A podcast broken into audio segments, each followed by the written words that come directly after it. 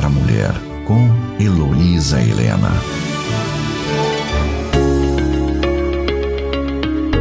A primeira sociedade feminina que surgiu na Igreja Presbiteriana do Brasil foi a de Recife, Pernambuco, em 11 de novembro de 1884. Após ela, muitas outras foram se organizando, mas não havia contato entre as mesmas.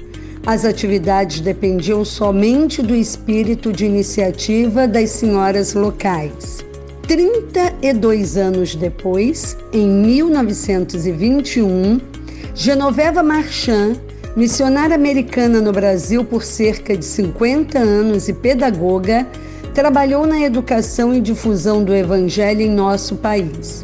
Reconhecendo a necessidade de uma organização mais eficiente, por sua iniciativa, formou-se a primeira Federação de Sociedades Auxiliadoras de Senhoras, a do Presbitério Sul de Minas, em maio de 1921, no templo da Igreja Presbiteriana de Lavras.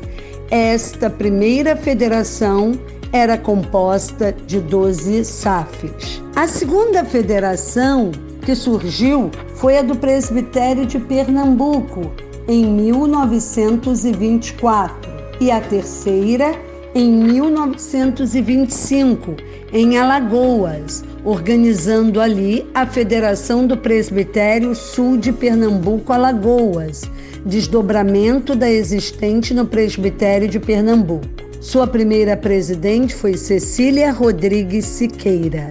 Em 1926, uma comissão de 100 mulheres compareceu à Assembleia Geral, como era chamado na época o Supremo Concílio, reunido em São Sebastião do Paraíso, no sul de Minas, para pedir a criação de federações em todos os presbitérios. Isto somente vai acontecer de fato em 1928 ocasião em que Dona Amélia Kerr Nogueira pronunciou convincente discurso perante a Assembleia, então reunida em Campinas, São Paulo. Eu sou Heloísa Helena, nova secretária nacional do Trabalho Feminino da Igreja Presbiteriana do Brasil.